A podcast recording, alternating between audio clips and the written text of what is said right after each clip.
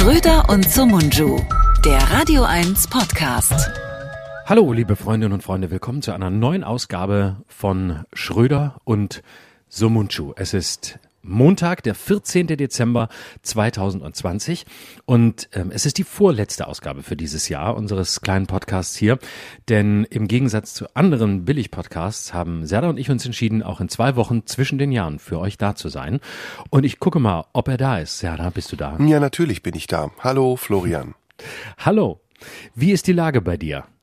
Schlecht nach wie vor. Wir sind kurz vor dem äh, harten Lockdown.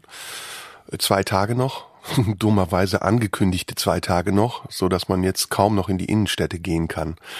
Und dann ist äh, das besinnlichste Weihnachtsfest aller Zeiten, glaube ich. Ich habe mir aber fest vorgenommen, heute nochmal richtig einkaufen zu gehen. Ich möchte quer durch Berlin laufen. Ich hab KDW möchte ich machen und äh, alle Rossmänner leer kaufen, die mir irgendwie über den Weg laufen und nochmal schön Saturn, Alex und so. Ich habe mir vorgenommen, nochmal richtig heute Pandemiebeschleuniger zu werden. Nochmal richtig überall mit so einer ganz schlechten Maske, die ich mir unter die Nase ziehe, nochmal quer durch die Stadt zu laufen. So, weil ich bin, ich bin ordentlicher Deutscher. Ich bin sehr für den Lockdown, aber ein bisschen was, bisschen Hamsterkauf muss noch sein, ja, habe ich mir gedacht. Ja, ja ähm, finde ich eine sehr gute Idee. Auf jeden Fall ähm, die Gelegenheit nicht verpassen, nochmal Superspreader zu werden. Ja. Und ähm, genau, und dann einfach Augen zu und durch. Mal gucken, wie lang es dauert. Wollen wir heute mh, wollen wir heute ausschließlich über Corona sprechen oder sollen wir so eine Art Jahresrückblick machen? Ach, wir können über alles reden. Wir können Ja. ein bisschen über Corona reden, jetzt über den Shutdown. Wir können aber auch unsere äh, Themen vom letzten Mal aufgreifen. Wir hatten ja, Ja. versprochen, dass wir eine kleine Serie über die Themenkreise Angst und Liebe machen. Da gibt es noch einiges zu, zu sagen und fortzusetzen. Und ähm, ein bisschen können wir natürlich auch aufs Jahr zurückgucken. Das können wir aber. Aber das machen wir vielleicht eher in zwei Wochen bei der, in der, allerletzten ja, Show. Ja, ja oder wir mischen die Themen. Wir mischen die Themen. Wir versuchen Angst und Liebe ähm, einzuflechten in Corona, oder? Genau, Mhm. ja genau. Und dann wird alles am Ende, wird am Ende alles eins und zusammenfließen. Das ist sehr gut. Finde ich gut, finde ich gut.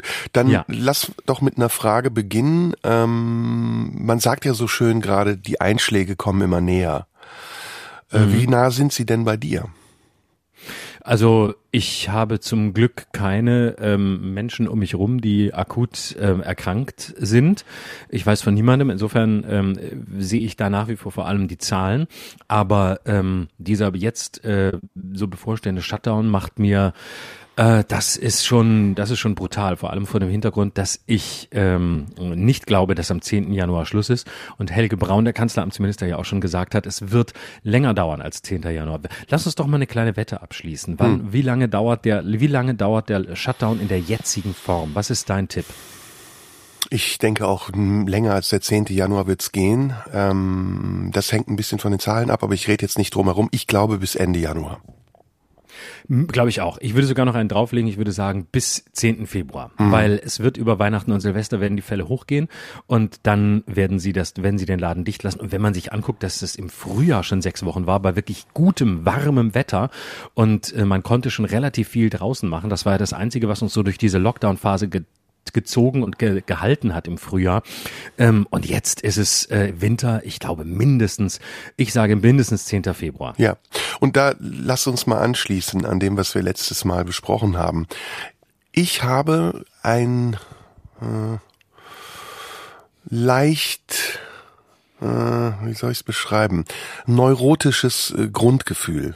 Neurotisch, ja, weil ähm, zu der vorhandenen Depression ist ja so eine so eine leichte Flächendepression, die man so gerade mit sich rumträgt ähm, kommt hinzu, dass man merkt, man ist nicht im Normalzustand, man ähm, reagiert anders, aber auch die Leute um einen herum reagieren anders und sind in diversen unterschiedlichen Krisenphasen. Äh, und ähm, ja, das habe ich ja schon mal gesagt. Also es, es, zerrt, es zerrt nicht nur an den Nerven, ähm, sondern es verändert auch irgendwas in mir, merke ich immer mehr. Also es verändert ähm, hm, so Werte wie ähm, Zuversicht und Gelassenheit oder ähm, Souveränität oder sind das Werte? Na, es sind jetzt erstmal erstmal Substantive. Ähm, aber diese diese diese Dinge kommen so ins Wanken und ähm, ich merke, wenn ich versuche damit umzugehen, dass mir die Balance fehlt. Also man, man hat ja normalerweise hat man ja so ein Gleichgewicht, so eine Balance und man denkt, ah ja, komm, ich werde schon wieder auf die Füße fallen. Aber dieser, dieser ganze Zustand, dieser ganze Corona-Zustand, der sich jetzt irgendwie seit zwölf Monaten zieht, der ist mittlerweile so real geworden, dass die Realität ähm, Fiktion ist. Also das hat sich umgekehrt sozusagen. Und man hat das Gefühl, man ist in so einen Traum hineingeraten. Eigentlich ist es ja ein Albtraum. Mm, und man kommt ja gar nicht mehr raus. Man ist in diesem Tunnel drin, man sieht kein Licht am Ende des Tunnels und ähm, der Zug steht oder fährt sogar rückwärts. Und ähm, mhm. zwischendurch geht auch das Licht aus im Zug. Man denkt, oh scheiße, jetzt ist auch die Stromzufuhr unterbrochen. Das Ganze ist ähm, gruselig, würde ich sagen. Wie ist es bei dir? Ja. Ähm, ja, ich habe so den, das, das Gefühl, das wird so ein, ähm, also das wird so, das, das wird so so ein Mittlerweile fühlt, fühlt es sich an, als wäre es eine, ähm, eine Rache an allem, was wir in den vergangenen Jahren so leichtfertig vor uns hingeredet haben. Also wir, wir haben uns quasi in den vergangenen Jahren ernährt von diesem permanent apokalyptischen Grundgefühl, die Welt geht unter. Also das hatte man ja permanent, ohne, ohne triftige, ohne triftige Gründe. Wir haben den Begriff des Ausnahmezustands völlig ähm, inflationär benutzt. Andauernd hieß es, jetzt ist aber wirklich, äh, jetzt ist aber wirklich Schluss. Wir sind im völligen Ausnahmezustand. So geht's gar nicht mehr. Ähm, und plötzlich plötzlich holt uns das so ein. Und plötzlich ist es wie so eine Prüfung, als gäbe es eine höhere Macht, die sagen will, jetzt wollen wir doch mal sehen, was ihr, die ihr die ganze Zeit vom Weltuntergang geredet habt, ähm, wirklich aushaltet. Jetzt wollen wir doch mal sehen, ähm, wie das wirklich ist, wenn mal ein Alarmzustand ist, wenn mal wirklich ein Ausnahmezustand ist, wenn mal wirklich gar nichts mehr geht, wenn der maximale Albtraum, den sich keiner wirklich hätte ausmalen können, wahr wird. Es kommt eine wirklich wie so eine ja, wie so eine, wie so eine Ernstfallprüfung ähm, gerade alles vor. Auch bis an die Schmerzgrenze und nochmal alles dicht und nochmal alles runterfahren und nochmal gucken, was, was was hält die Menschheit oder ja der Großteil der Menschheit, der davon jetzt betroffen ist, ähm, was halten die Menschen aus? Und so, so kommt es mir vor. Mhm. Und es kommt mir vor wie ein Film, ähm, der aber keiner ist. Also wie so ein Film, der, wo du denkst, jetzt muss aber Schluss sein. Jetzt, jetzt, ah, jetzt langsam habe ich, hab, ich habe den Plot kapiert und jetzt nochmal alles wie wie wie im im ersten Teil. Nee, das ist jetzt also wie in so wie in so einer wie in so einer Serie, wo du irgendwann denkst, jetzt jetzt bringt er schon wieder einen um. Ähm, jetzt haben sie hätten hätten sich auch mal was Neues überlegen können. Ach, jetzt kommt der zweite Lockdown. Jetzt ist auch mal gut. Jetzt können sie sich mal eine neue Idee überlegen. Vielleicht ist jetzt mal vorbei. Es kommt was anderes oder so. Und es ist wirklich so eine, es ist eine Situation, die, ähm, wir werden quasi mit unseren eigenen Begriffen geschlagen und die Begriffe, die wir immer benutzt haben, unsere ähm, permanente Panik wird plötzlich, wird plötzlich Realität, als wäre es ein Test. So hm. kommt es mir vor. Ist so ein bisschen, als wären wir im Schwitzkasten, ne? Als hätte uns Corona ja. im Schwitzkasten. Und kennst du dieses Gefühl noch, dass man so als Kind hatte, wenn, wenn man sich auf dem Pausenhof geprügelt hat und jemand hat einen in den Schwitzkasten genommen und man war ganz hilflos und ja. konnte sich eigentlich nur noch loslassen und darauf warten, dass der andere einen wieder freigibt?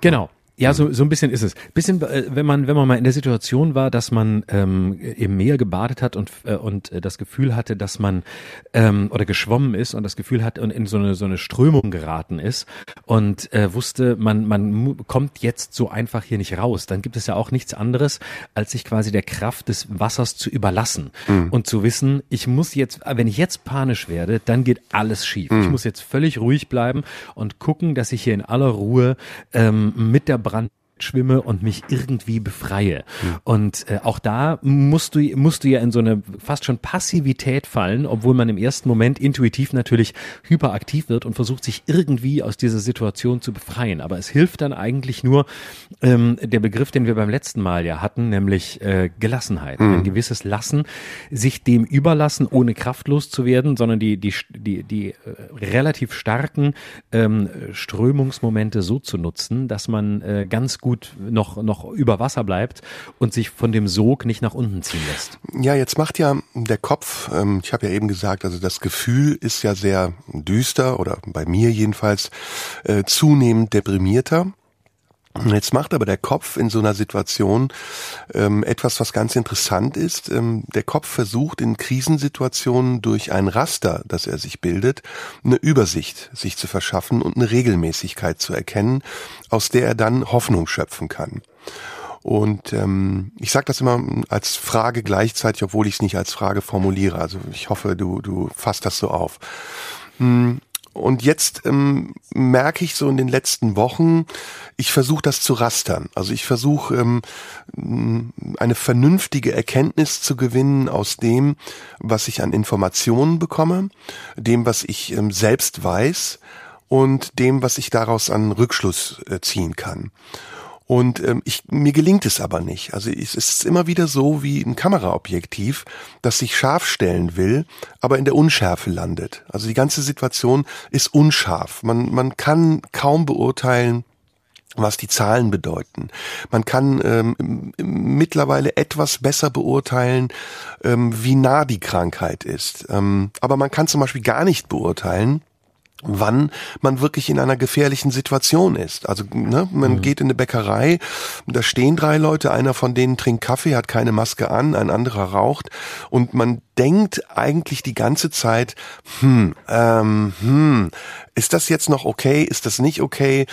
Und selbst wenn man sich verhält, also selbst wenn man mm, auf dieses vermeintliche Raster, was man sich da als Hilfestellung nimmt, eine Reaktion zeigt, indem man sagt, okay, ich gehe jetzt diesen Situationen aus dem Weg, ist man ja auch nicht sicher, weil man weiß eigentlich gar nicht, äh, wie man sich ansteckt. Gut, man weiß, es sind die Aerosole hauptsächlich, also die Tröpfchen, die durch die Luft schwirren. Aber ich habe mittlerweile auch ganz viele Fälle gehört von Leuten, die gesagt haben, du, ich war total vorsichtig, ich war kaum draußen und auf einmal äh, habe ich Corona gehabt. Und das ist auch, ähm, ja, das ist die, die zweite Seite dieses Gefühls, dass man neben dieser deprimierten Grundstimmung und der ja neurotischen Reaktion auf die Umstände ähm, diese Ohnmacht fühlt. Also dieses ganz tiefe Gefühl von Ohnmacht, nichts tun zu können, was einen davor rettet oder irgendeinen Rückzugsort zu haben, außer in sich selbst, außer man verschanzt sich zu Hause, ähm, bei dem man ganz sicher sein kann, dass dort keine Gefahr existiert. Und das ist so, äh, ja, wie ein Schwitzkasten. Das ist ein Experiment. Das ist ein Langzeitexperiment. Ich glaube, wir werden auch noch, das haben wir hier ja auch schon wirklich oft gesagt, äh, die Folgen spüren. Die Folgen spüren wir jetzt schon. Also es gibt, glaube ich, sehr viele Leute, die ähm, offen sichtbar auch daran leiden. Aber ich glaube, da kommt echt noch was auf uns zu. Mhm. Ich habe auch festgestellt, dass sich für mich der Begriff des äh, Zuhauses komplett verändert hat. Also dieses äh, Zuhause sein, das ich tatsächlich in der ersten Phase ähm, der Pandemie im Frühjahr sehr genossen habe. Ähm, natürlich ist es eine sehr privilegierte Sichtweise, sagen zu können, ich konnte mein Zuhause sein genießen. Das geht sehr vielen anderen nicht so. Aber ich gebe zu, auch aufgrund des Berufs, den wir ja beide haben, aufgrund des vielen Unterwegsseins, war es eine ganz willkommene Abwechslung und hat es mich wirklich, würde ich auch sagen, zu, näher zu mir selber gebracht. Und ich habe mich selbst und meine Wohnräume zum ersten Mal, Teile davon zum ersten Mal wirklich kennengelernt. Sowohl was mich selbst anging, als auch was die Räume anging. Und jetzt schon in der zweiten Phase, in den, in den vergangenen Wochen ging es mir eher so, dass ich immer das Gefühl hatte, boah, das ist alles hier machen, alles nur noch zu Hause machen. Also äh, zu Hause im weitesten Sinne arbeiten, zu Hause ähm, äh, irgendwie äh, morgens was essen, abends was essen, zu Hause ähm, irgendwie auch noch so ein bisschen Sport machen, alles zu Hause. Nicht einmal ein, äh, ein, ein Tapetenwechsel, ne? weil wir ja auch häufig Leute sind, die eben nicht ähm, in, in Büros arbeiten oder in äh, irgendwo hinfahren zum Arbeiten. So ist es bei mir zumindest. So dass ich irgendwann das Gefühl hatte, das eigene Zuhause hat sich fundamental in seiner Bedeutung verändert. Das, was im Frühjahr noch Chance war, das, was ein Moment des Ankommens, des Rückzugs war, ist im Herbst geworden wie, ja, wie so ein, wie so ein äh, Kaugummi als Raum. Sowas, was sich so endlos dehnt und zieht und es ist aber irgendwie ausgelutscht und du denkst, ich finde hier nichts mehr Neues. Ich komme mit mir selbst, mit meinen eigenen Gedanken, mit ähm, meinem eigenen Handeln, mit nichts mehr wirklich weiter, sondern ich stehe hier rum und es fühlt sich an wie so eine Blase wie so ein Treibhaus, in das keine frische Luft mehr reingelassen wird und ähm, wo es keine Durchlässigkeiten mehr gibt, sondern es steht so. Es ist nicht mehr, ich selbst bin nicht mehr in irgendeiner Form von Bewegung. Ich bin eigentlich nur noch ein Zustand. Ein Zustand, der sich aufhält in bestimmten Räumen, die zwar eigentlich meine sein könnten, ähm, von denen ich das auch weiß, dass sie das sind, die sich aber überhaupt nicht mehr so anfühlen, sondern eher wie so eine Art raumloser Zustand, wie so ein ganz seltsamer äh, Schwebezustand, der aber keine Leichtigkeit hat, sondern eine unglaubliche Schwere bekommen hat. Mhm. Das ist gut. Ähm, da möchte ich mit dir drüber sprechen. Ähm, das Ego, ja, das ja jetzt sehr gefordert ist. Äh, zum einen, weil es sich zurücknehmen muss, zum anderen, weil es stabil bleiben muss. Ähm, wie ist dein Ego? Gehst du in dich hinein, ähm, weil du eben sehr viel davon gesprochen hast, dass du äh, mit dir alleine bist und dass dein Zustand ja so eine Art Distanz zu dir selbst auch äh, bedeutet. Wie, wie ist das mit deinem Ego? Also es ist jetzt eine sehr allgemeine Frage, aber Versuchst du in dich hineinzugehen? Setzt du dich mit dir auseinander? Kannst du dich sehen? Also bist du, wenn du in dir bist, in, in Räumen unterwegs, die du kennst? Oder entdeckst du auch Räume oder Ecken, Nischen, in denen du dich vor dir selbst erschreckst? Ähm, ja, beides. Also ähm, es hat deutlich weniger produktive Seiten als noch im Frühjahr. Ich würde sagen, es gibt viele Räume, die ich sehe, die mir ähm, äh, na, ich muss es wirklich in Abgrenzung zum Frühjahr sagen. Ich hab im, habe im Frühjahr das Gefühl gehabt, ich habe sehr viel, sehr viel gesehen, war sehr, ähm, war durch diese Ruhe ähm, in einer in einer Bewegung quasi. Also, also kontemplativ eigentlich schon fast. Genau, es hat diese Ruhe in mir, äh, ja, es hat diese Ruhe in mir eine eine äh, Bewegung ausgelöst, ähm, äh, in der ich mich ähm, innerhalb geschlossener Räume ähm, sehr gut ähm, äh, entfalten konnte, so würde ich sagen.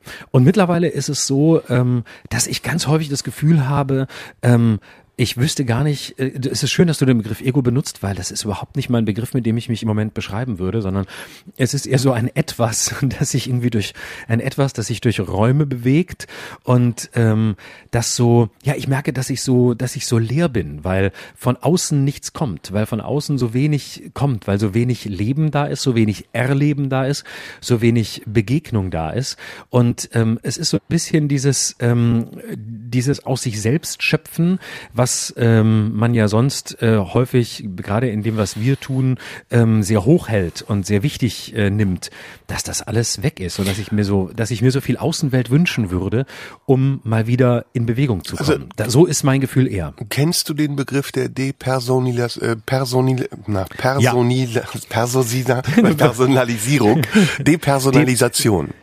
Genau, De De Depersilscheinisierung. Genau, Depersonalisation, ähm, genau. meine Güte. Den ja, kennst ja, du, ne, aus der Psychologie. Was, ja. ja, ja, sag mir was. Mhm. Und ähm, wie du es so gerade beschreibst, also sozusagen, äh, wie du neben dir stehst und äh, dein Ich zu einer Art ähm, Stellvertreter wird und nur noch ausführt, das hat ja auch so ein bisschen was von Borderline. Ne? Also man ist so ähm, empfindungslos sich selbst gegenüber und versucht sich zu empfinden, indem man Gut, Borderliner verletzen sich dann eher, aber wir tun uns eigentlich in der Regel jetzt auch nichts Gutes. Also manche Leute fangen an zu saufen, äh, manche fangen an sich zu streiten, andere ziehen sich in sich selbst zurück oder ähm, wiederholen ähm, Tag ein, Tag aus dieselben Abläufe.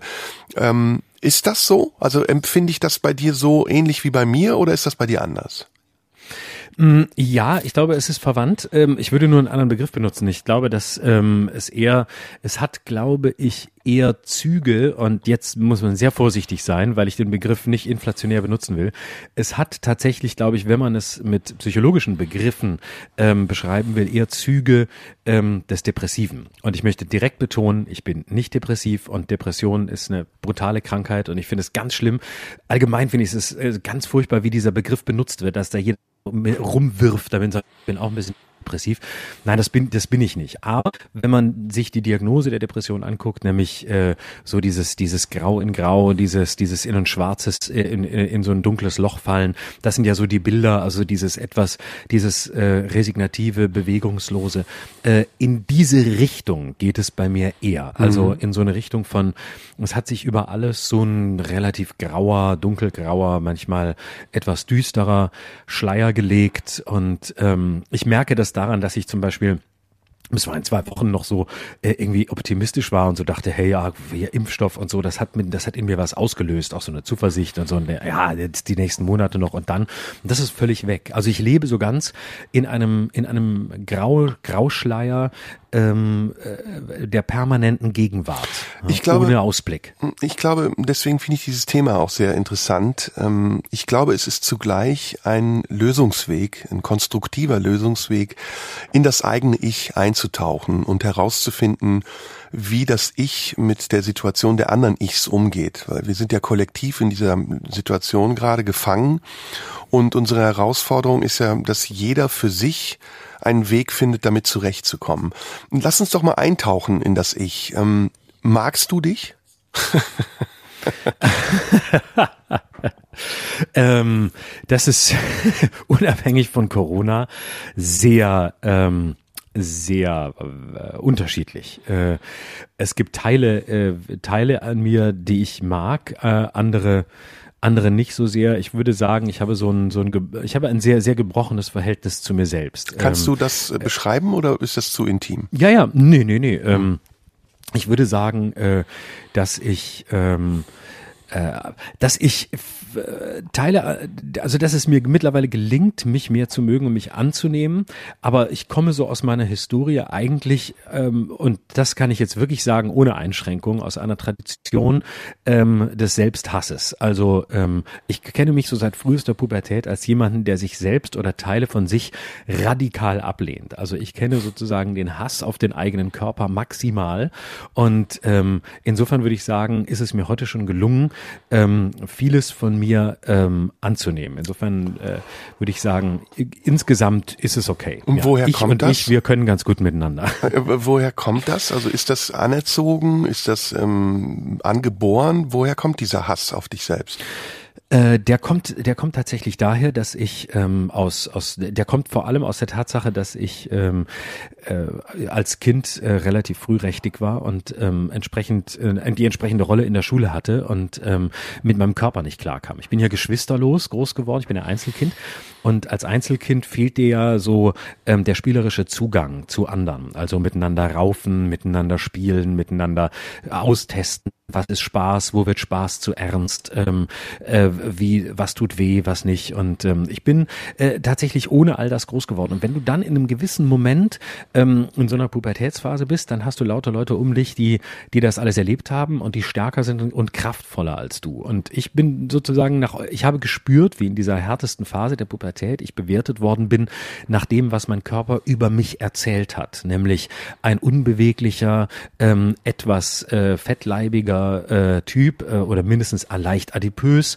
ähm, der sich nicht richtig bewegen konnte, der in keiner Form war, in, in weder in einer ähm, athletischen noch in einer ähm, äh, sehr, sehr ähm, äh, dünnen oder wie auch immer oder einer entschieden ganz fetten, äh, gar nichts. Ich war einfach so dazwischen, aber angreifbar, dadurch angreifbar. Und deswegen habe ich meinen Körper gelernt zu hassen, weil ich wusste, der erzählt eine Geschichte über dich, die äh, nur ein Teil des Ganzen ist und äh, der ist schuld daran, wie du bewertet wirst. Mhm. Und ähm, deswegen habe ich habe ich meinen Körper äh, und alles das radikal abgelehnt und gehasst, bis ich irgendwann angefangen habe, eine Diät zu machen, meine erste so mit 15, 16.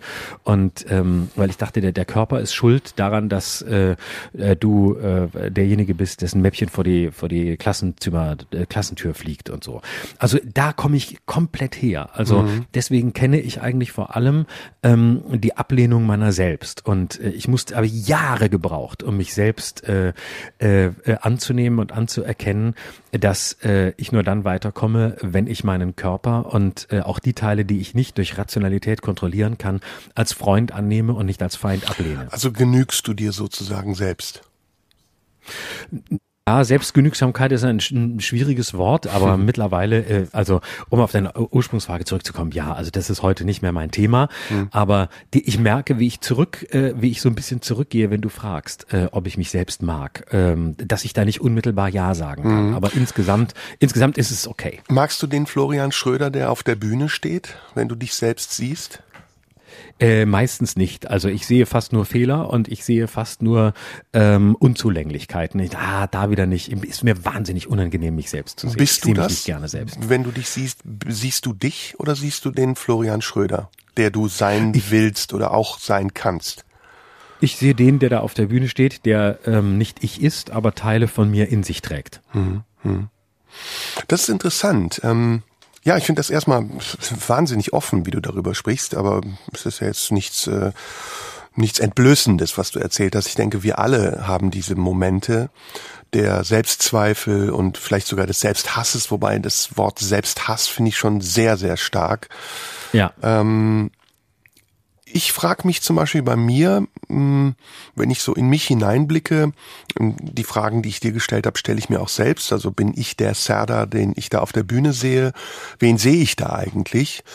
Mhm. Und ähm, ich frage mich in solchen Momenten gelegentlich, wer spricht eigentlich aus mir? Also wer, welches, welcher Teil meiner selbst spricht eigentlich? Bin ich das Kind, ähm, in einem anderen Körper ähm, und immer noch so wie vor 30, 40 Jahren in der Mentalität eines Kindes? Oder ähm, bin ich der erwachsene Mann, den ich im Spiegel sehe? der, ähm, der ganz reif und ja schon älter wirkt und im Leben angekommen zu sein scheint. Und ich habe oft das Gefühl, und das löst bei mir eher ein positives Gefühl aus, ähm, dass ich das Kind bin und dass die Ebenen, auf denen ich auch reagiere auf die Umstände, ähm, die Ebenen eines Kindes sind und dass ich versuche, als erwachsenes Ich mit dem Kind in mir umzugehen, es manchmal auch zu trösten und zu beruhigen und ähm, ihm Zuversicht, das Wort, was ich ja eben auch schon benutzt habe, zu vermitteln. Hm, ich weiß nicht, ähm, ist diese Ego-Frage, wenn wir darüber jetzt reden, glaubst du, dass sie im Moment eine Herausforderung ist, auch für unsere Gesellschaft, abzusehen von, also sowohl von sich absehen zu können und sich selbst nicht wichtig zu nehmen, als aber auch sich genauer wahrzunehmen, um zu wissen, wo man sich und wie man sich orten kann? Mm, ich würde sagen, eine genauere Wahrnehmung ist schon entscheidend. Also ähm, ich will aber noch einen Schritt zurückgehen, auf das, um auf das Kind äh, äh, zu kommen. Ähm, das ist, glaube ich, ein ganz, ganz wesentlicher Teil, weil ähm, wir und nicht nur wir beide in dem, was wir machen, sondern wahrscheinlich auch, auch viele andere, ähm, haben ja so ein, tragen ja sozusagen dieses, dieses Kind mit sich rum oder diese, diese Zweiteilung aus, ähm, ich habe Kind, ich, ich habe dieses Kind in mir, ich bin dieses Kind, das ich mal war. Und ich bin aber zugleich auch der Erwachsene und möchte in einer bestimmten Art und Weise wahrgenommen wahrgenommen werden und treffe ja auch gewisse Entscheidungen, die hoffentlich ähm, äh, als er, halbwegs erwachsen oder halbwegs gereift bezeichnet werden können. Und ähm, äh, häufig ist es so, dass wir diese kindlichen Anteile, und so war es auch bei mir, ja irgendwann in ihre Schranken weisen und dass wir so einer Konvention ähm, entsprechen wollen, die sagt, erwachsen sein heißt nicht mehr Kind sein und erwachsen sein heißt, äh, das alles hinter sich gelassen haben. Und mit kindlichem wird so viel an Emotionen, an äh, Spontanität, äh, auch an, zum Teil auch an, an Destruktivität, auch wenn sie absichtslos geschieht, verbunden. Und ähm, das scheint mir kulturpsychologisch ein großer Defekt zu sein, weil ähm, im Grunde geht es ja um einen Moment von Integrität und das Moment des Kindes, das lebendig bleiben darf, in sein Erwachsensein zu integrieren, aber es dabei lebendig sein zu lassen. Und deswegen finde ich das Bild sehr schön, wenn du sagst, ähm, äh, dem Kind in mir Zuversicht geben. Und ich glaube, es liegt ganz, es sind, ist ganz häufig das Problem, ähm, in dieser Zweiteilung, dass wir alle unser dieses oder viele von uns dieses Kind äh, nicht nicht nicht wirklich mehr lebendig sein lassen wollen, sondern es gut finden, wenn das irgendwie weggesperrt ist in irgendein Zimmer ähm, und äh, dort dann äh, seine äh, sein Dasein fristet, aber möglichst nicht mehr raus darf und sich möglichst auch nicht mehr bemerkbar macht im Alltag. Und das ist ganz das ist ganz fatal, weil ähm, irgendwann rebelliert rebelliert dann das Kind und äh, meldet sich und wird laut und äh, stellt den Erwachsenen Erwachsenen in einer Art und Weise Frage, wie er das selbst nie für möglich gehalten hätte. Und deswegen ist es jenseits der Diskussion, die wir aktuell führen, glaube ich, sehr wichtig, einen Moment von Anerkennung ähm, für das Kind in sich bereit zu halten, mindestens. Und damit meine ich nicht irgendwie äh, die ähm, etwas abgedroschenen Formulierungen wie äh, das Kind in dir muss Heimat finden, wie dieser Bestseller von dieser Psychologin heißt, ähm, die übrigens gar nicht so schlecht ist. Aber ich wollte das jetzt nicht auf so ein simples Niveau runterbrechen. Aber der Kern der Sache ist nicht, ist nicht ganz falsch.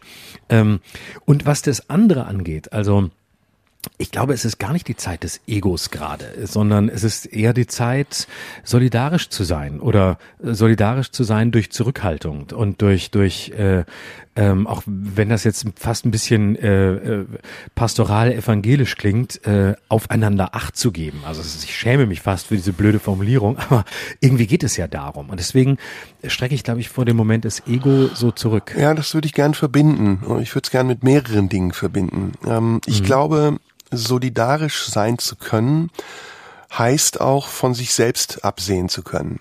Also mit sich selbst sozusagen erstmal fertig und zufrieden zu sein, um sich dann auch um andere kümmern zu können. Und jetzt taucht ein Begriff auf, den ich ähm, sehr wichtig finde, nämlich Verantwortung. Der Unterschied ähm, zwischen dem Kind und dem Erwachsenen ist ja, dass das Kind erstmal ähm, diese Verantwortung nicht trägt für sich, das äh, sind die Eltern, das ist die Schule, das sind die dem Kind äh, übergeordneten Instanzen, die ihm sagen, tu dies, tu das oder lass das und lass dies. Deswegen hat das Kind auch eine ganz andere äh, Umgangsweise mit, mit den Umständen. Wenn du dir ein Kind vorstellst, das ganz versunken in seinem Kinderzimmer sitzt und mit seinen Legosteinen spielt, dieses Kind weiß nicht, was draußen ist. Es verlässt sich darauf, dass die Eltern, dass die, ähm, die Erziehungsberechtigten und alle im Umfeld sich schon darum kümmern, dass es in Ordnung ist, was gerade passiert. Beim Erwachsenen ist das anders. Irgendwann kommt das Erwachsensein und dann merkt man, okay, jetzt äh, ist niemand mehr da, der dafür sorgt, dass meine Miete gezahlt wird, dass Essen auf dem Teller ist, dass ich nicht krank werden soll, dass ich mit den Gefahren des Lebens ähm, souverän ähm, umzugehen habe. Und dieser Punkt ist sozusagen der Punkt, an dem das eigene Ego sich löst von dem kindlichen Ego und zu einem erwachsenen Ego wird. Und ich glaube, wenn wir jetzt mal auf uns, in uns, in der Krise gucken, sehen wir ganz viele Egos, die eben nicht dazu in der Lage sind, solidarisch zu sein, weil sie ihrem kindlichen Ego ausgeliefert zu sein scheinen. Also das kindliche Ego, das auf die Straße geht und brüllt, es gibt kein Corona. Das ist ähnlich wie ein Kind, das vor einem Gespenst Angst hat, sich eine Decke über den Kopf zieht und sagt, ich sehe das Gespenst nicht, also existiert es auch nicht. Oder die vielen anderen Egos, die sagen, wir müssen uns jetzt um uns kümmern und wir kaufen jetzt erstmal Klopapier, so viel wie geht. Oder ähm, jegliche Form von einem gemeinsamen ähm, etwas, was, was ein, ein übergeordnetes Ego einer Gemeinschaft wird, hinzu ich sondere mich ab und ich bin der Einzige, der eigentlich kapiert hat, worum es hier wirklich geht. Das finde ich ist, wenn wir konstruktiv über den Umgang mit der Krise nachdenken wollen, ein Weg, den man gehen könnte. Also ich sehe den für mich. Die Auseinandersetzung mit mir selbst, die ähm, das Trösten dieses Kindes und auch das Beruhigen dieses Kindes, aber gleichzeitig auch das Loslassen können, das kindliche Loslassen können und das sich überlassen dem, was gerade um uns herum ist, um damit Erwachsener umgehen zu können. Ist eine Gratwanderung, ist ist sehr ambivalent und das, was ich sage, macht jetzt vielleicht keinen wirklich logischen Sinn, aber ich versuche dir zu beschreiben, wie ich aus dem inneren Zustand heraus eine Reaktion auf das Äußere versuche zu finden. Mhm. Mhm. Ja, das, ähm, das, das finde ja, das finde ich sehr schön, weil es eine, ähm, weil es einen Moment hat ähm, von, äh, ja, von von also den, den den Stillstand, den erzwungenen Stillstand, den äh, häufig emotionalen und auch ähm, geistigen Stillstand, weil äh, die Nahrung sozusagen ausgeht, die von außen kommt, zu nutzen, um äh, etwas im, im besten Fall in sich ähm, in sich zu, zu klären oder auf ein auf ein anderes auf ein anderes äh, Gleis zu setzen. Aber was ist, wenn du dich selbst beobachtest, ähm, wenn du dich selbst siehst im Moment, magst du dich selbst jetzt gerade so, wie du wie du dich erlebst? Äh, hm. ich würde zwei, zwei Ebenen nennen und beschreiben. Also es gibt eine grundsätzliche Ebene, auf der außer Frage steht, dass ich mich mag. Das ist eine grundsätzliche Ebene, die ist fest.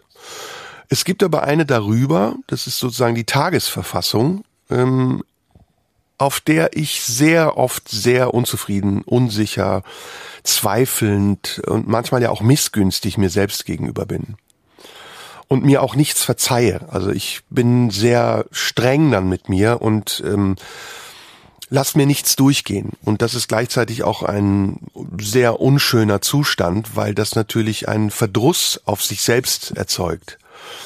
Ähm, manchmal sickern die Elemente und Erkenntnisse dieser Ebene in die untere Ebene mit ein. Also das heißt, dann ähm, fangen scheinbar sichere Dinge an zu wanken und ich hinterfrage plötzlich Grundsätzliches und dann ist dieser sichere Zustand der unteren Ebene auch beeinträchtigt. Also es ist sehr schwer zu beantworten.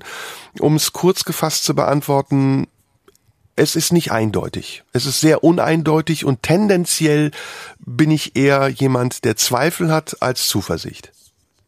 Mhm. Was kannst du dir am schwersten verzeihen? Ähm,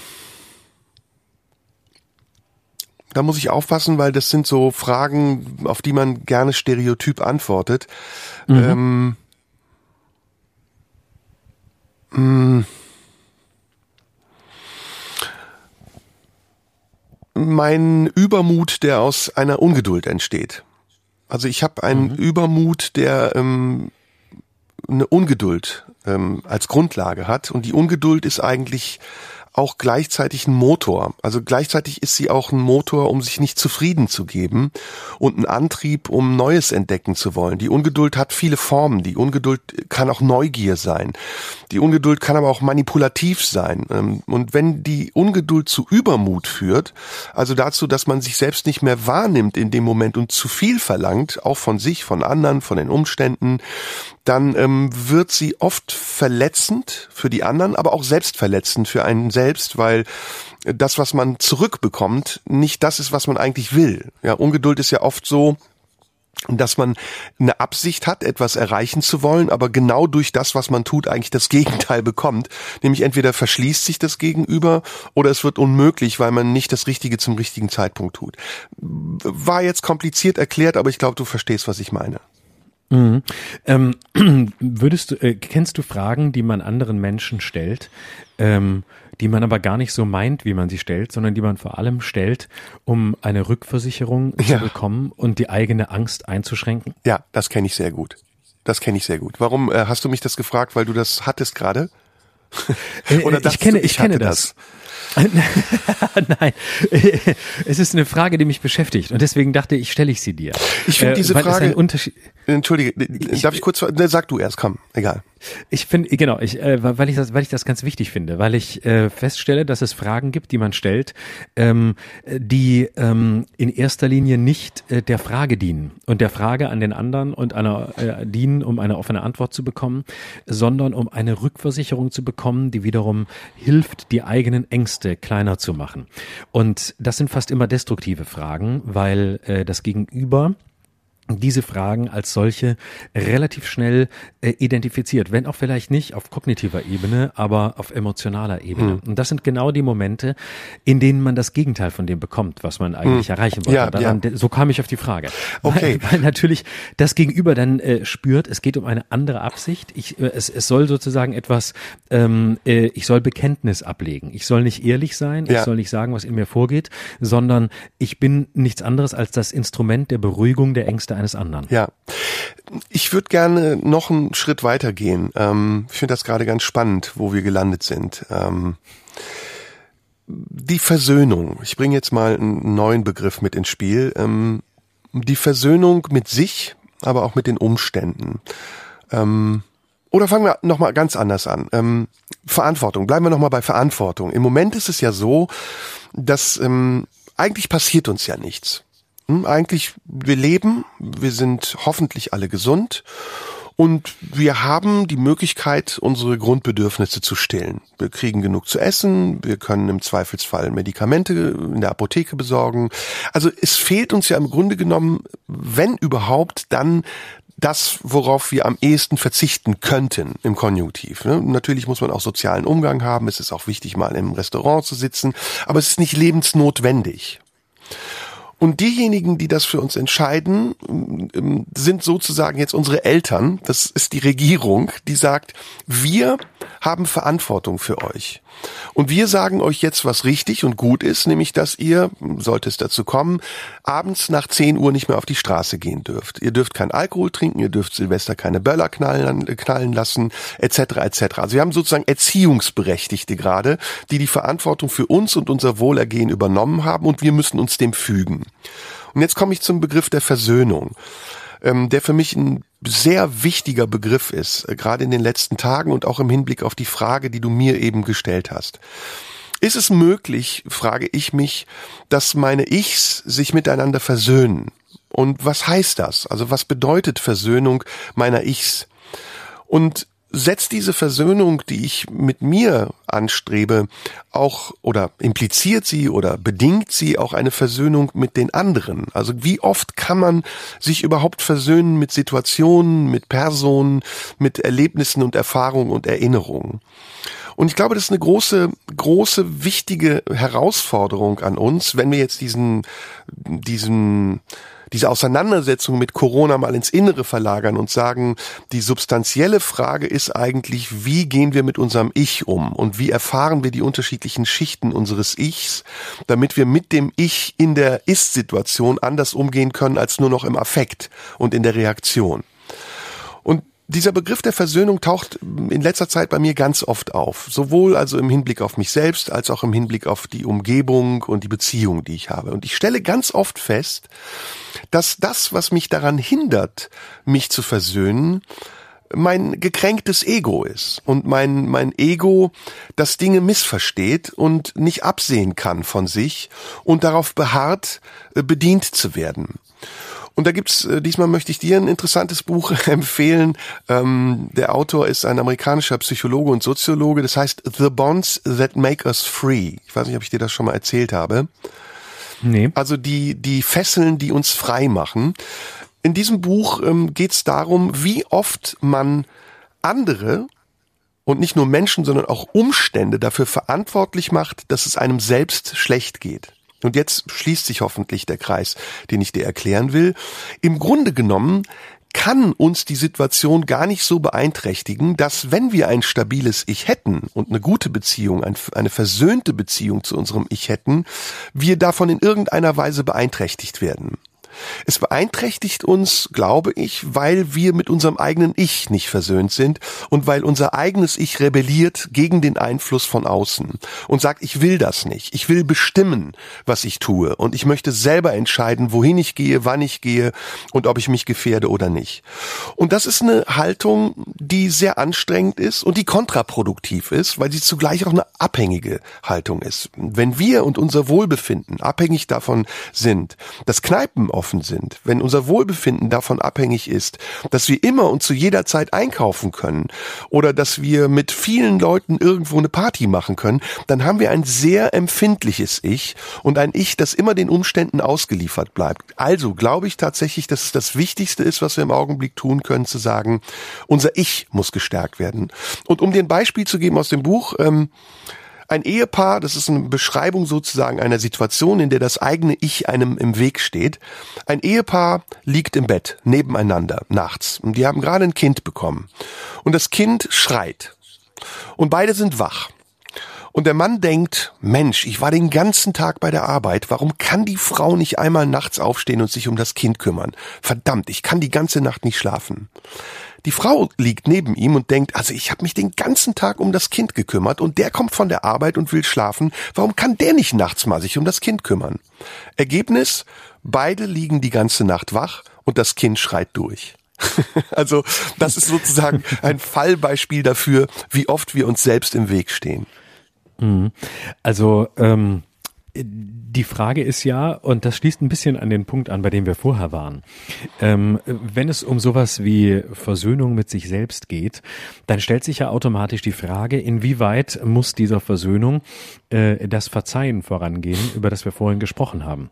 Also ist es nötig, sich selbst dann Dinge zu verzeihen, mit sich selbst, ähm, äh, wie soll ich sagen, gnädiger zu werden, freundlicher zu werden, ähm, um, um sich zunächst verzeihen zu können, um in die Nähe dessen äh, zu kommen, was du als so versöhnten Zustand bezeichnest. Das hängt ja vielleicht zusammen. Das ist meine erste äh, Assoziation zu dem, was du, was du gesagt hast. Ja, Verzeihen, guter Begriff übrigens auch, der dazugehört. Ne? Also ich finde, das Verzeihen mhm. ist eine Vorstufe des Versöhnens. Genau, das denke ich nämlich auch. Genau. Ähm, und das Zweite ist ähm, äh, die Abhängigkeit von ähm, von Umständen. Ähm, also ähm, das Gefühl, immer behaupten zu können, dass irgendetwas um einen rum ähm, schuld ist an dem Zustand, äh, wie es einem gerade geht. Und äh, da muss man auch nochmal sehen, das ist nämlich interessant. Das eine ist ja ähm, die Herausforderung Verantwortung, über die wir vorhin gesprochen haben. Also uns unterscheidet quasi vom kindlichen Zustand, dass wir Selbstverantwortung übernehmen können ähm, für, für, für unser Leben, für sehr vieles, was in unserer Macht liegt. Für anderes nicht, aber für sehr vieles.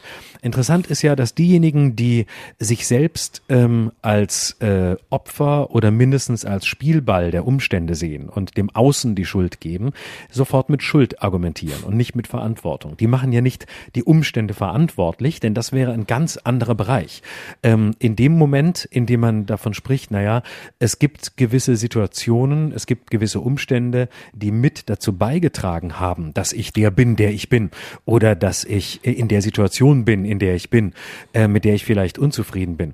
Das ist ja wiederum ein sehr verantwortungsvoller Umgang in dem Moment, in dem man einpreist, dass man nicht allein ist auf der Welt und dass man nicht alles quasi solipsistisch aus dem eigenen Ich begründen kann, sondern dass es Umstände gibt, die auf uns einwirken.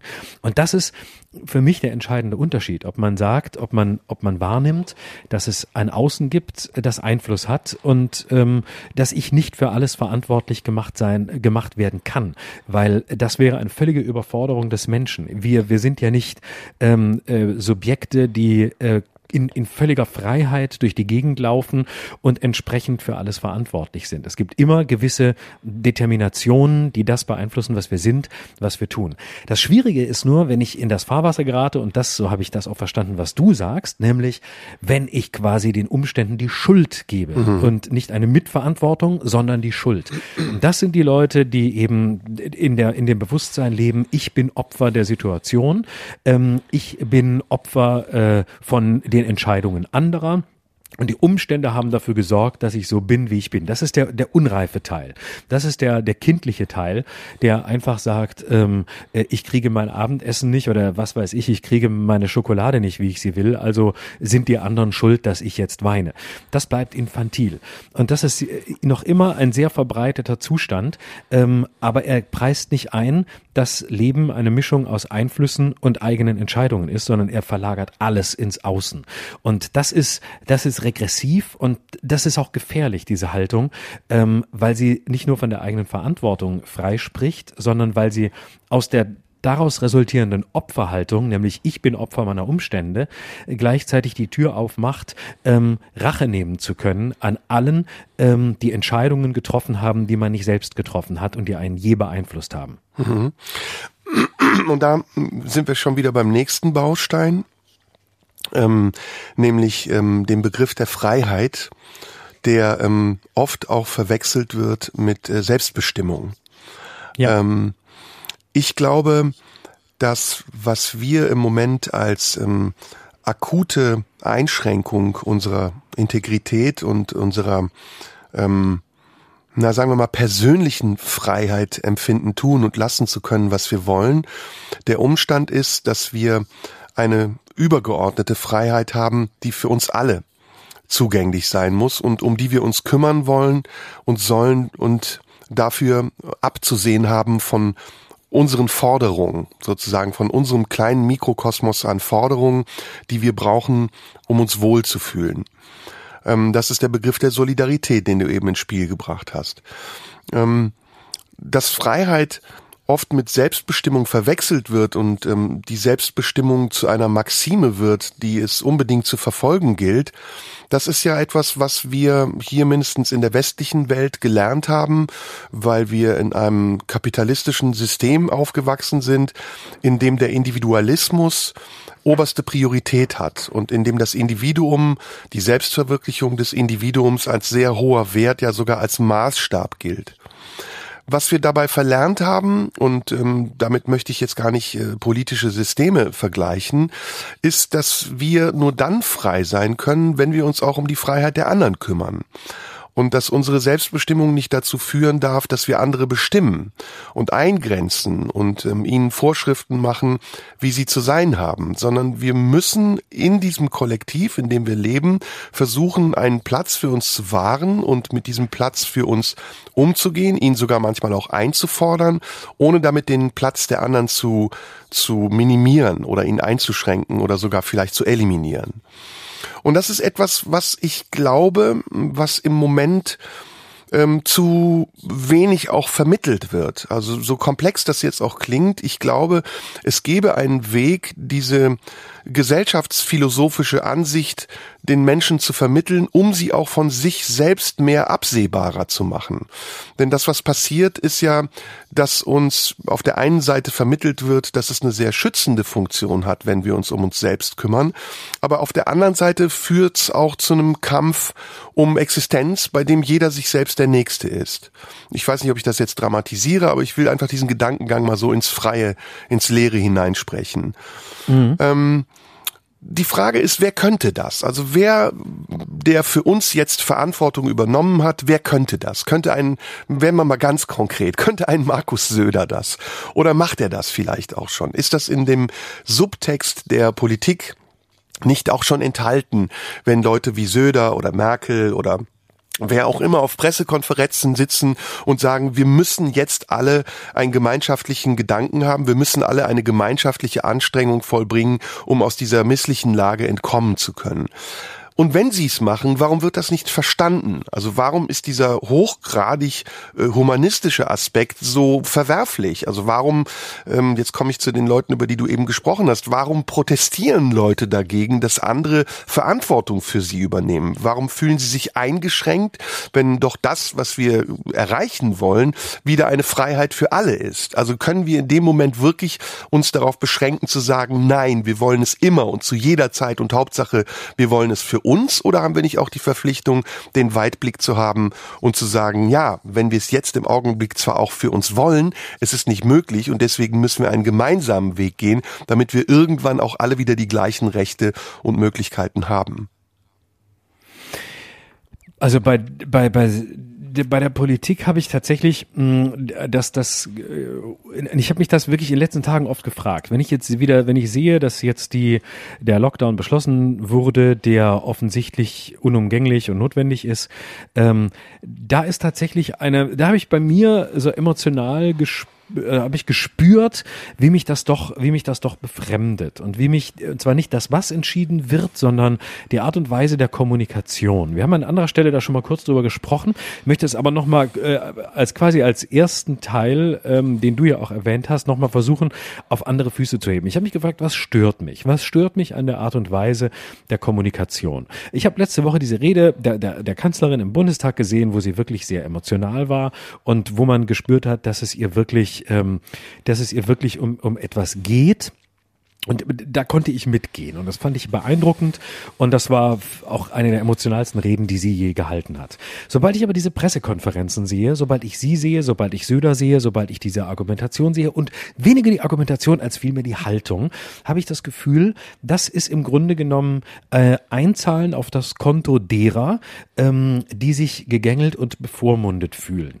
Weil der Tonfall so, ähm, ja, du hast sie vorhin als Eltern bezeichnet, weil sie sowas, weil sie sowas sowas Pädagogisches haben, weil sie sowas, weil sie eigentlich der Infantilität das Wort reden, nämlich, liebe Kinder, ähm, ihr habt es leider nicht hingekriegt, jetzt müssen wir hier die Daumenschrauben anziehen und jetzt müssen es wirklich alle auch mal verstehen. Am allerschlimmsten ist Berlins regierender Bürgermeister Müller in, in, die, in diesem Tonfall und da, das finde ich, da, das, das finde ich so unreif und gleichzeitig frage ich mich dann, was würde ich eigentlich hören wollen? Was ist eigentlich meine Alternative? Was würde ich sagen, wenn ich in dieser Position wäre?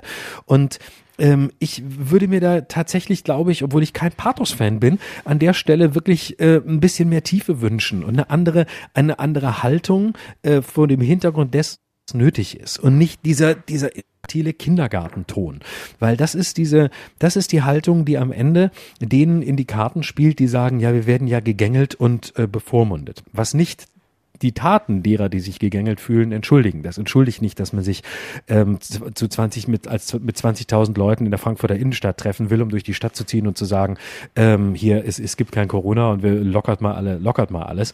Ähm, das meine ich damit nicht. Aber äh, es gibt in der politischen Kommunikation ähm, so einen infantilen Zug. Und der geht einher mit der Infantilität derer, die ähm, eben am Ende auch in, äh, eben auch kindlich sich verhalten, indem sie sagen, ich glaube nicht dran, ich will das alles gar nicht. Und woher kommt woher kommt dieser infantile Zug in, in unserer Zeit? Woher kommt der? Woher kommt dieses, die, äh, dieses, diese, diese Verantwortungsabwehr die am Ende dann wieder bei dem Punkt landet, die anderen sind schuld. Ähm, und ich habe, während ich es erzähle, das Gefühl, das ist wie so ein, wie so, wie so ein Kreislauf, der, in dem sich alle gegenseitig bestätigen können. Ihr die blöden Kinder, ihr habt es nicht hingekriegt, wir müssen die Maßnahmen verschärfen. Nein, ihr die bösen Erwachsenen, ihr wollt uns nicht mehr rausgehen lassen und spielen lassen. Woher kommt dieses grundinfantile Niveau, das ich da wahrnehme? Hm.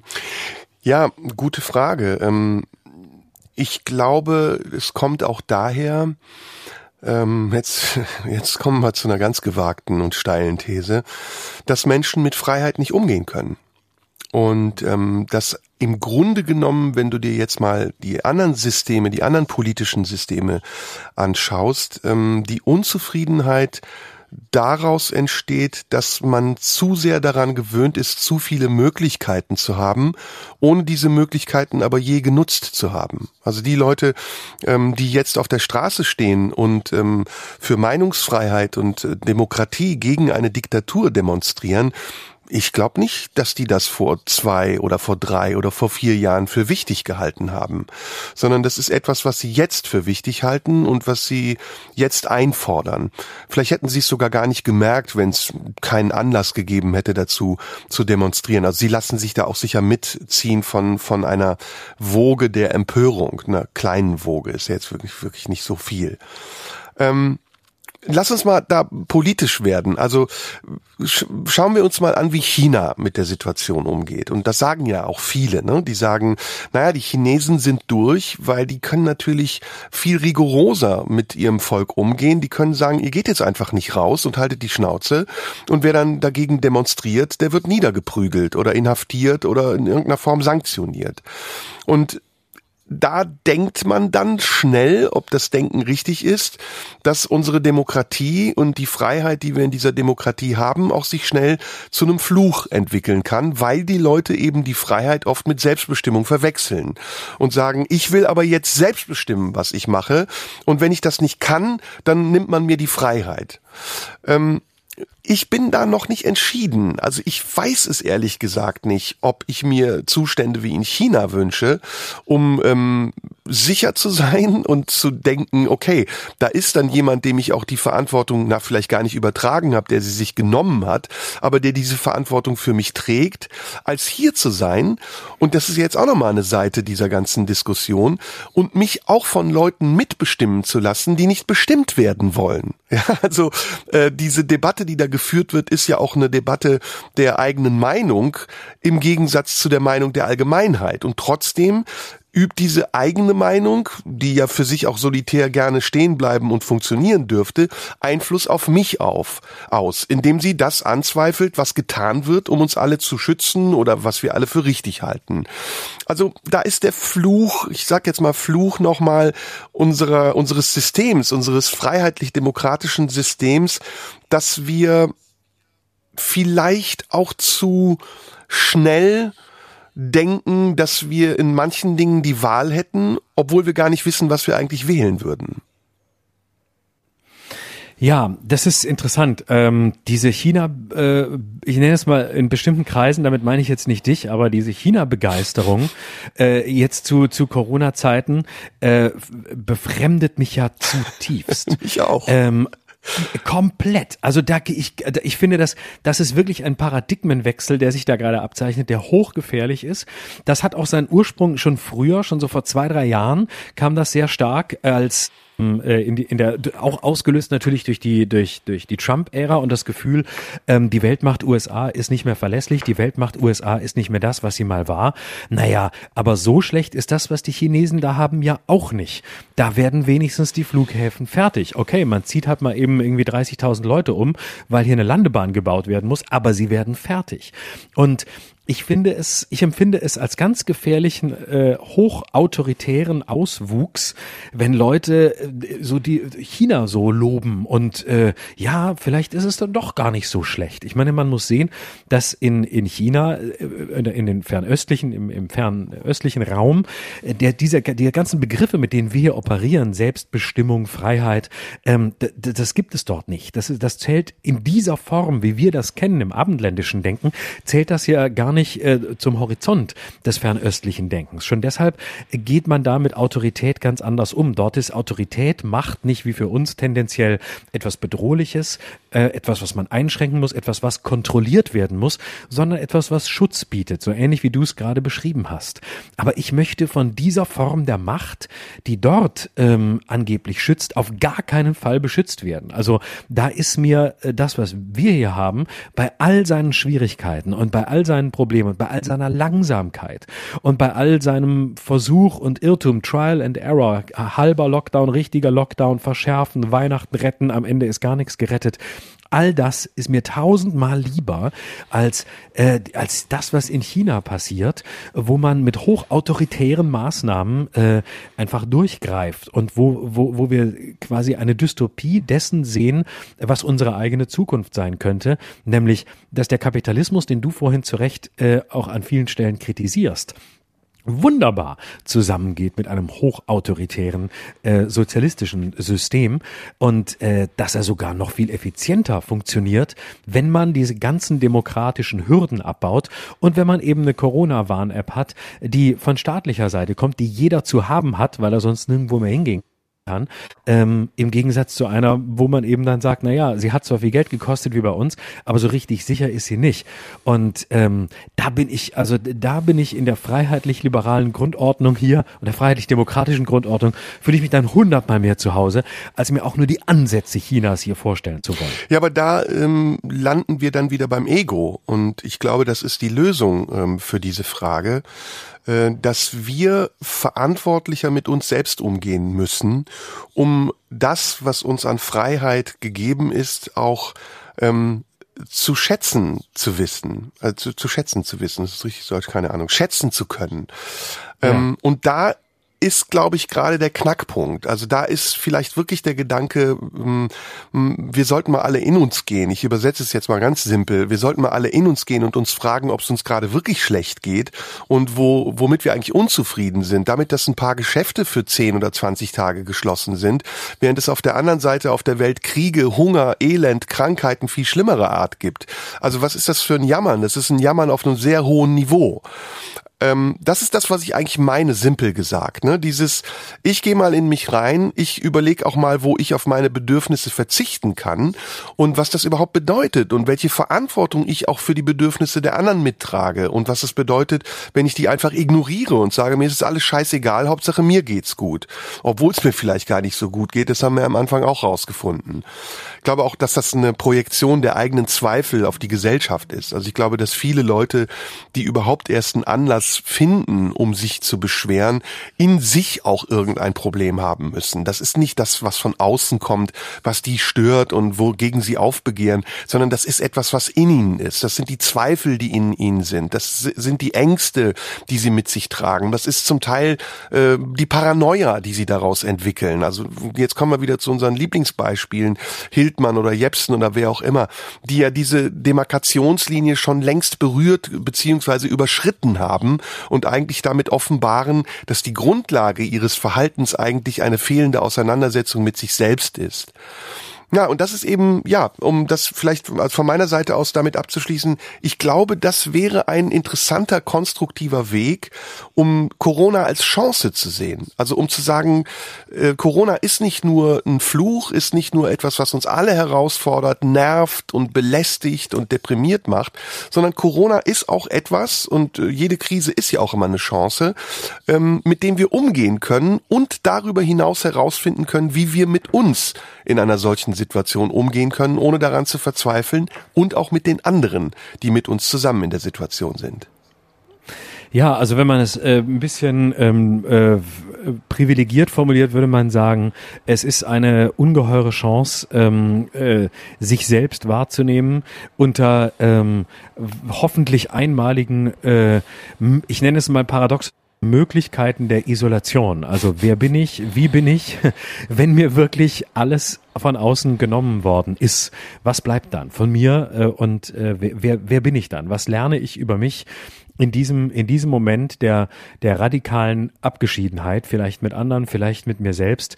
Das wäre, sofern das unter den aktuellen Bedingungen möglich ist, der äh, paradox luxuriöse Teil der ganzen Veranstaltung gerade. Womit wir dann äh, zu dem Thema kommen, was du von Anfang an ja erwähnt hast und was wir jetzt ja vielleicht auch einflechten können, nämlich Liebe. Ja. Liebe, äh, die Verbindung der Egos und äh, das, was zwischen den beiden Egos entsteht, was sie, was sie hält, was aber trotzdem nicht festgehalten werden kann und dann am besten lebt, wenn es atmet. Ähm, sind wir eine liebesunfähige, fähigere, sagen wir es mal so, sind wir eine liebesunfähigere Gesellschaft geworden in den letzten Jahren, in denen wir immer mehr Wert darauf gelegt haben, möglichst viel, möglichst jederzeit, so wie wir es bestellt haben, bekommen zu können? Ähm, ich würde sagen, äh, nein. Ich glaube nicht, dass, äh, dass, wir, dass wir liebesunfähiger geworden sind. Ähm, ich glaube, es hat sich, ähm, es hat sich äh, die Liebe einfach, die Liebe und all das, was äh, an sie herangetragen wird, ähm, äh, verändert. Ähm, und ich versuche es mal so zu beschreiben. Äh, ich, ich glaube, eine gewisse Überladung äh, und Übererwartung an das, was man romantische Liebe nennt in unserem Kulturkreis, äh, war schon war schon immer da. Es war vielleicht vor ähm, 60, 70 Jahren waren es andere Erwartungen, andere Überlastungen.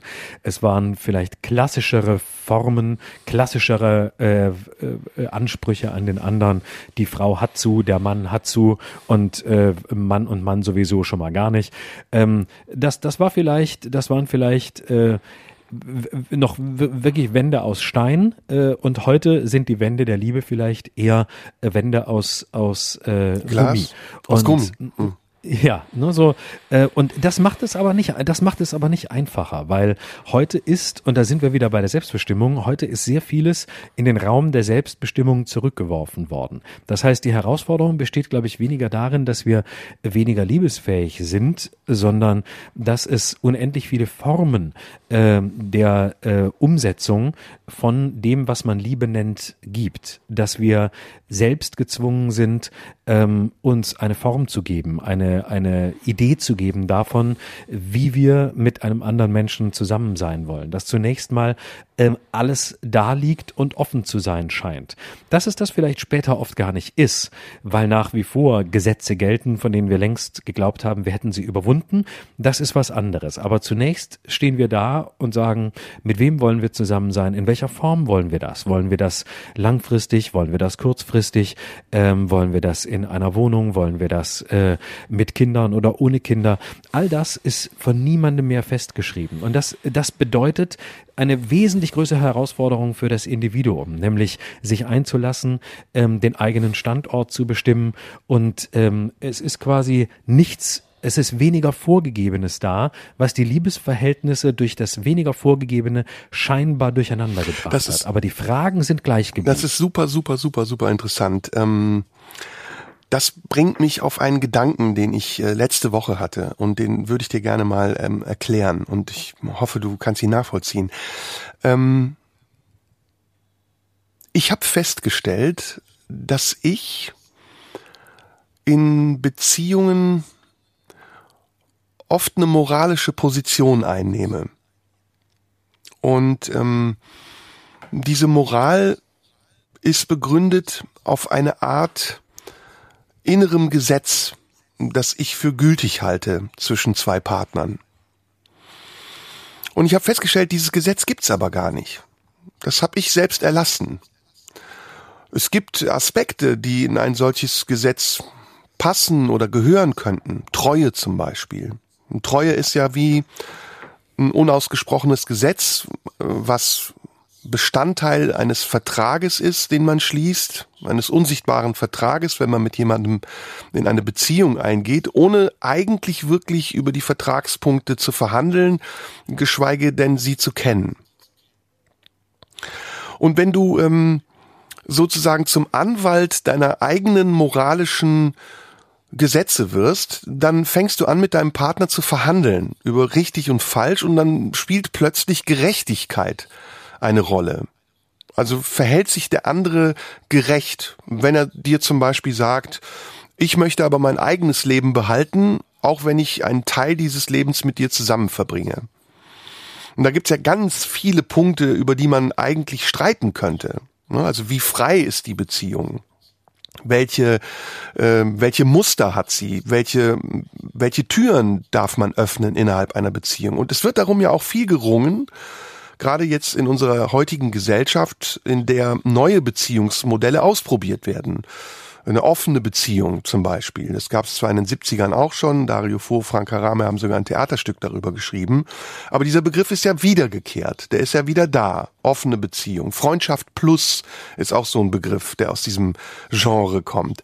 Also der Versuch einer Gesellschaft, die daran gewöhnt ist, stets die Auswahl zu haben und entscheiden zu können, wann sie etwas möchte und nicht, einen Rahmen für etwas zu schaffen, was eigentlich ohne Rahmen funktionieren müsste, nämlich dadurch, dass zwischen zwei Menschen nur das Gefühl darüber entscheidet, ob diese beiden Menschen zusammen sein wollen oder nicht. Also die Liebe zwischen diesen beiden Menschen.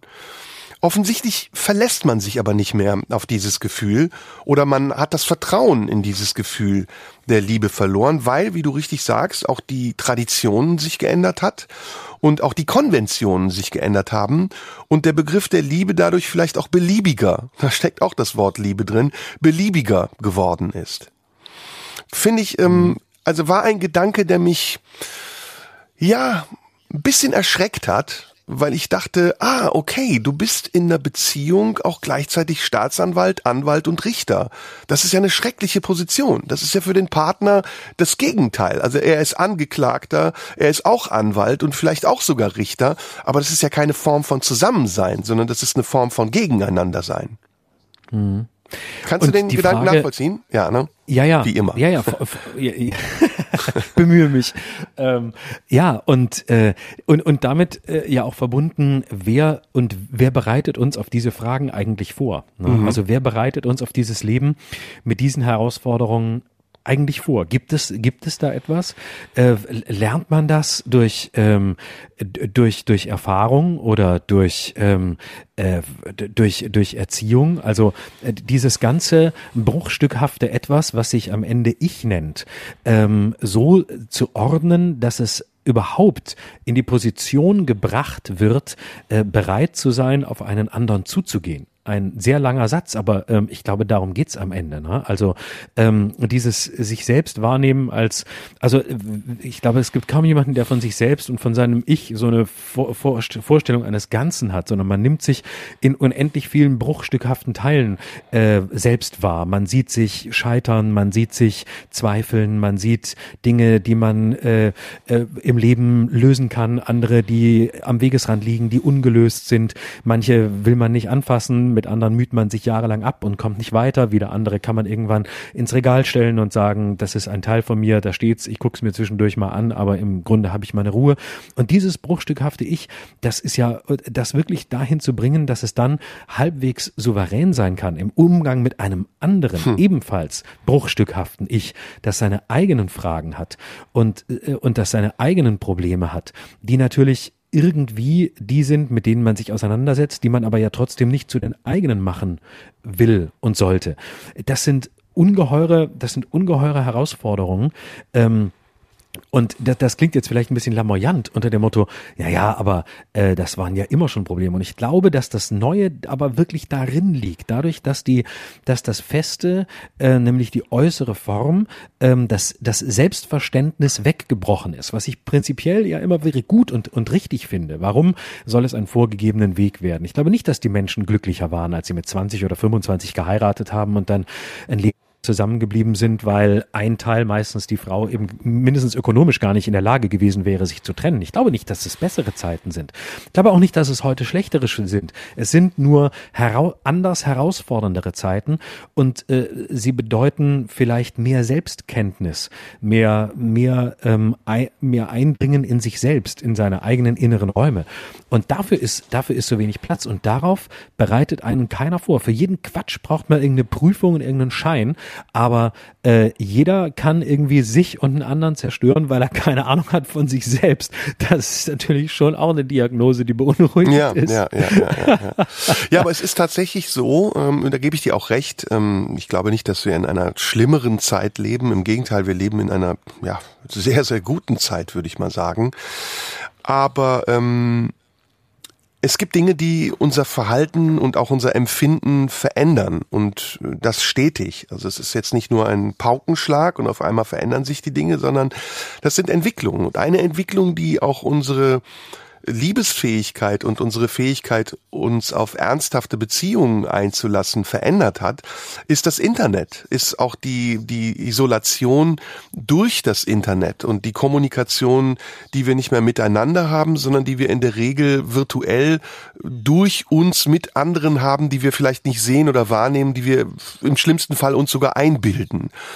Und wenn du dir das mal anguckst, also wenn du mal ähm, so ein bisschen im Netz unterwegs bist, äh, Partnerbörsen, Tinder, Parship, äh, Elite-Partner, äh, Trennungscoaches, ähm, also es, das ist ein florierendes Geschäft ähm, was da gerade passiert. Und ich glaube, es hat eben tatsächlich auch was mit dem zu tun, was du sagst, dass, ähm, und das verbindet diese beiden Themenkomplexe auch, dass die Auseinandersetzung mit dem eigenen Ich unvollständig geblieben ist und dieses bruchstückhafte Ich, was man wahrnimmt und wo man oft das Ideal hat, dass es ein Ganzes sein müsste, eigentlich die Grundlage dessen sein sollte, womit wir uns wirklich auseinandersetzen. Und nicht um diese Bruchstücke zusammenzubringen, sondern um sie zu erkennen und vielleicht auch dort zu lassen, wo sie sie sind, um uns dann jemand anderem besser annähern zu können, der vielleicht ähnlich bruchstückhaft sein mhm. eigenes Ich empfindet. Ja, und das, das scheint mir auch ein, ein großes äh, Problem zu sein heute, dass ähm, wir eine, eine, so, eine solche Fixierung haben auf Effizienz und Lösung, dass wir gar nicht wahrnehmen, dass es für viele Fragen auch in dem Sinn keine Lösungen gibt. Mhm. Es gibt keine, äh, es, es, es geht nicht darum, alle Unsicherheiten und Ambivalenzen in sich selbst aufzulösen. Das ist auch gar nicht möglich. Ähm, es, es, äh, man kann ihre, ihre, ihre inne werden, man kann sie verstehen, man kann sich ihnen annähern, man kann sehen, oh, da, hier und dort habe ich eine Grenze oder da komme ich nicht weiter mit mir selbst, aber ich habe diese Ambivalenzen und es ist nicht das Ziel, alle Widersprüche in sich zu lösen und am Ende ähm, ein reiner, ähm, fast schon äh, heiliger Mensch zu sein, der in völliger Klarheit mit sich durch die Welt läuft. Das, wer, wer das will, muss scheitern. Ähm, sondern es geht darum, die Ambivalenzen, die da sind, die, die, das Ungerade, das Windschiefe in uns selbst ähm, und das hat wieder was mit dem Kindlichen von von vorhin, dieses Kind in uns, diesen Teil in uns anzuerkennen und nicht zu versuchen, für alles eine Lösung zu finden, sondern äh, zu sehen, es ist, es ist so, aber ich nehme es wahr und ich erkenne es nicht an. Ich laufe nicht davor davon, aber ich versuche auch nicht irgendwelche vorschnellen Lösungen zu finden, die am Ende keine sind, sondern ich darf Ambivalenzen haben und ich darf sie aushalten und ich darf sie mitteilen. Und das Höchste, was man erreichen kann, ist dann jemand, der ähnliche Ambivalenzen hat oder bereit ist, die eigenen ebenfalls ähm, äh, vertrauensvoll auf den Tisch zu legen und die eigenen äh, auszuhalten. Oder um es mit einem kleinen Zitat von Adorno zu sagen, geliebt wirst du einzig, wo du schwach dich zeigen darfst, ohne Stärke zu provozieren. Sehr, sehr, sehr, sehr gutes Zitat. Passt passt. Ja, Florian, ähm, ja. meine Güte, wir sind ja, wir steigen ja wirklich in die Tiefen des Bewusstseins. Absolut. Vielleicht können wir, äh, ich, vielleicht können wir zum Schluss ähm, noch äh, äh, ich habe noch ein, was hier sehr Schönes zum Schluss, was ich gern vorlesen würde. Ähm, äh, eine Nachricht von einer Hörerin, die ich über Instagram bekommen habe, mhm. die ich sehr schön finde. Das würde ich gerne als Schlusswort ähm, machen. Äh, vielleicht können wir äh, zum Schluss noch darauf hinweisen, dass wir am Anfang haben wir schon gesagt, in zwei Wochen da sind, im, im Voll-Lockdown, im Nowhere-Land, äh, die, sowieso die schlimmste Zeit des Jahres, die sogenannte Zeit zwischen den Jahren, zwischen Weihnachten und Silvester, wo einem die eigenen Angehörigen schon tierisch auf den Sack gehen, aber man doch nicht böllern darf. Und dieses Jahr darf man gar nichts. Werde die Angehörigen sagen noch kann man zu früh böllern. Ähm, da machen wir dann einfach einen Podcast, damit ihr ein bisschen, damit wir euch bei der Stange halten und euch ein bisschen äh, eure Ambivalenzen streicheln. Genau, genau. Und wir machen einen Jahresrückblick, können wir ja mal unseren persönlichen ja. Jahresrückblick machen. Hm? Genau, das machen wir. Gut. Ähm, ansonsten möchte ich noch ganz kurz Eigenwerbung machen, wenn ich darf. Ja, natürlich ähm, darfst du. Also von mir aus eh. Danke. Übermorgen am Mittwochabend äh, läuft meine erste Doku, die ich gedreht habe bei Dreisat um 20.15 Uhr. Ähm, heißt Schluss mit lustig. Ich bin, habe mich auf die Suche nach dem Bösen gemacht. Ähm, das schließt ein bisschen an an unser Thema. Ich habe einen früheren Raubmörder getroffen, der heute Yogalehrer ist. Ich war in einer Alibi-Agentur. Ich war mit Joe Bausch im, im Tatort. Ähm, ist, glaube ich, ganz schön geworden. Wenn ihr Lust habt, guckt mal rein. Mittwochabend 20.15 Uhr bei Dreisat oder in der Mediathek. Ja, das ähm, klingt wirklich sehr spannend. Ähm, ja, und ich also ich will jetzt keine Werbung machen, aber ich möchte dir nochmal ähm, sagen, dass ich finde, dass das äh, trotz aller Corona Umstände für dich ja ein sehr erfolgreiches Jahr war. Und ähm, wir, wir werden uns ja erst nach Weihnachten wieder hören, deswegen bin ich so ein bisschen besinnlich gerade. Ähm, okay ähm, und ich dir das wünsche, dass du im nächsten Jahr weiter so einen Erfolg hast, dass wir beide zusammen weiter diesen Podcast hier machen können, ähm, ja. was wir auch tun werden. Es wird sich noch ja. herausstellen, ob wir das in einer anderen Taktung machen, aber das werden die Zuhörer dann auch schon erfahren. Ja, und dass ich dir wünsche, dass du gesund und munter bleibst, dass du ähm, guten Mutes vor allen Dingen auch bleibst, dass du ohnehin bist. Ne? Und ich habe das Gefühl, du bist ein sehr positiver Mensch.